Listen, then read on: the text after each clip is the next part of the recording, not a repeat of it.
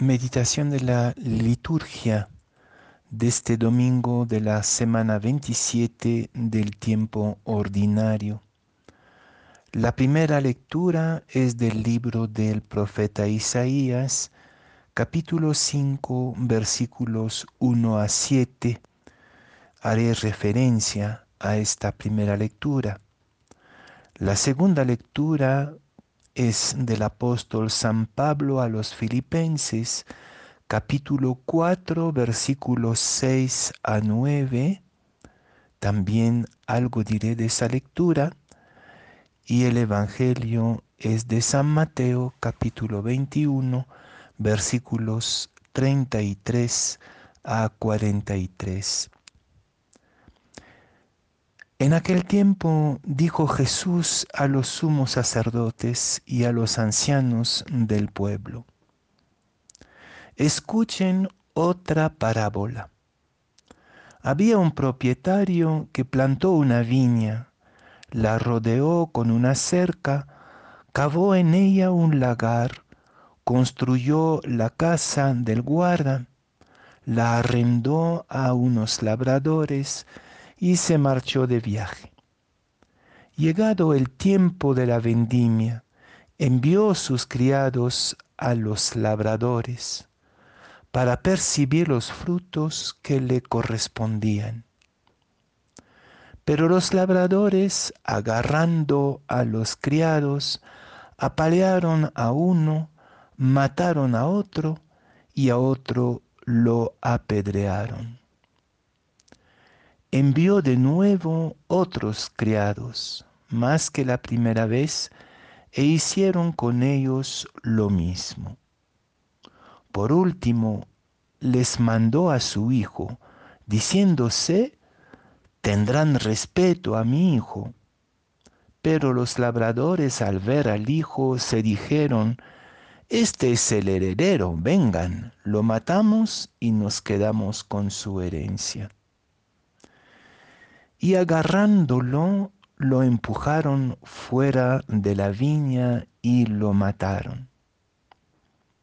Y ahora cuando vuelva el dueño de la viña, ¿qué hará con aquellos labradores? Le contestaron, hará morir de mala muerte a esos malvados y arrendará la viña a otros labradores que le entreguen los frutos a sus tiempos. Y Jesús les dice, ¿no han leído nunca en la escritura la piedra que desecharon los arquitectos es ahora la piedra angular? Es el Señor quien lo ha hecho, ha sido un milagro patente.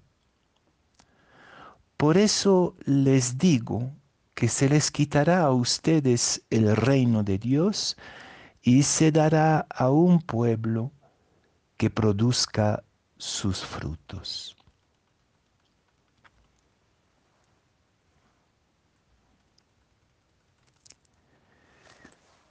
Jesús este domingo sigue utilizando la pedagogía de las parábolas para confrontarse con los responsables de su pueblo y sus fechorías.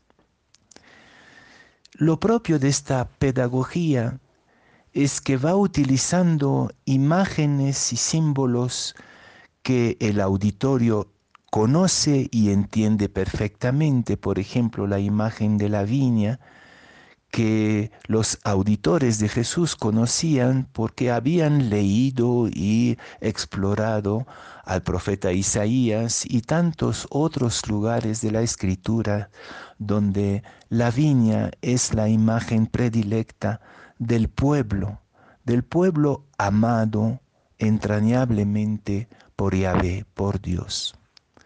Pero justamente cuando al escuchar una parábola, el interlocutor de Jesús cree que va a entender perfectamente, se ve sorprendido porque precisamente voltea, la parábola voltea lo que pensábamos entender y nos confronta con preguntas nuevas. Por lo tanto, para nosotros también en estas parábolas de la viña hay preguntas sin respuestas, caminos para recorrer juntos desde la fragilidad, el balbuceo de nuestro ser creyente, de nuestra fe.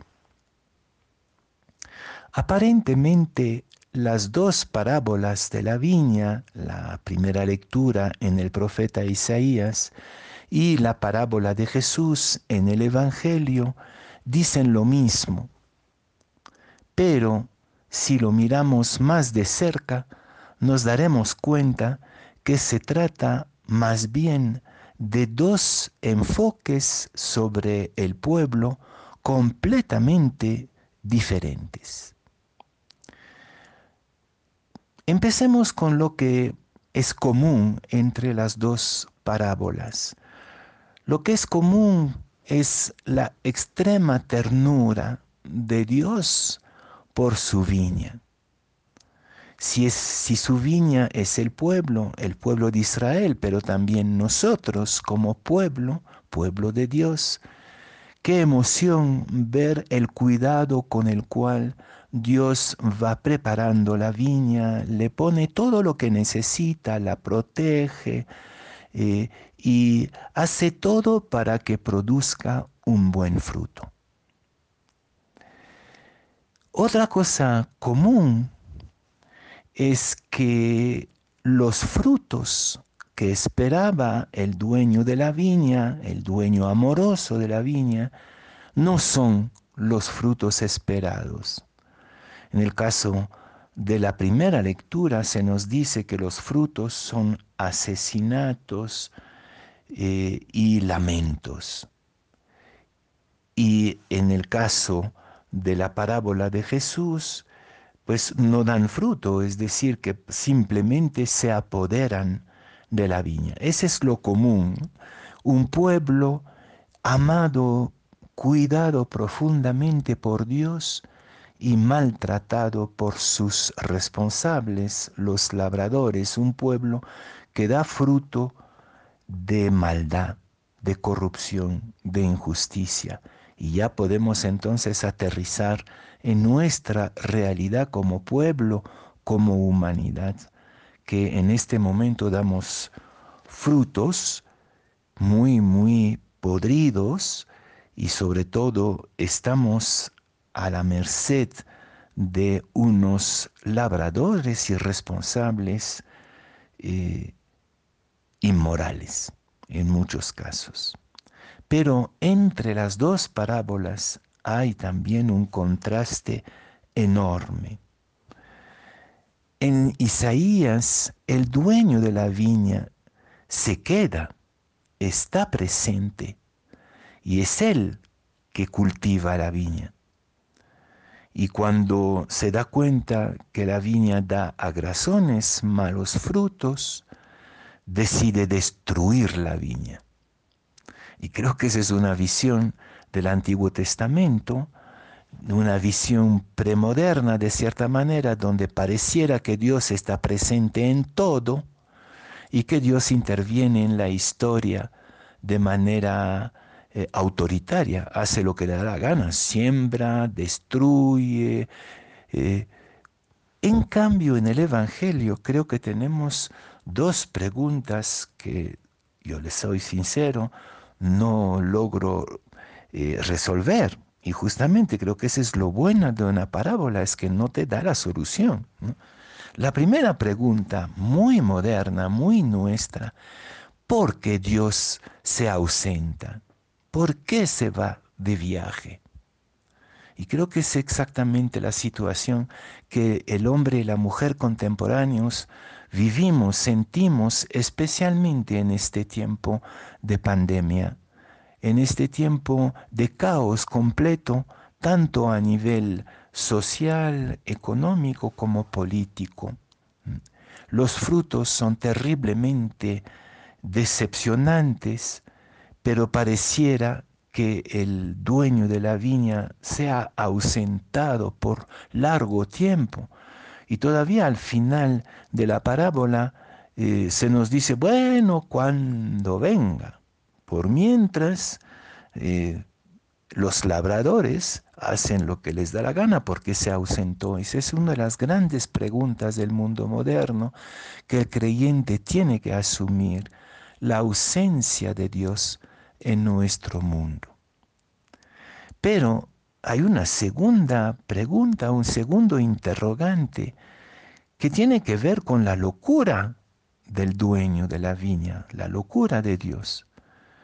Yo no logro entender, o mejor dicho, sí lo acojo con mucha esperanza, no logro entender cómo después de haber mandado una primera vez y una segunda vez criados, y estos criados, la, tradición dice que son los profetas, los que denuncian, los que están ahí en la historia para confrontarse con la corrupción y con la maldad, nosotros tendríamos que ser esos criados, nosotros los creyentes.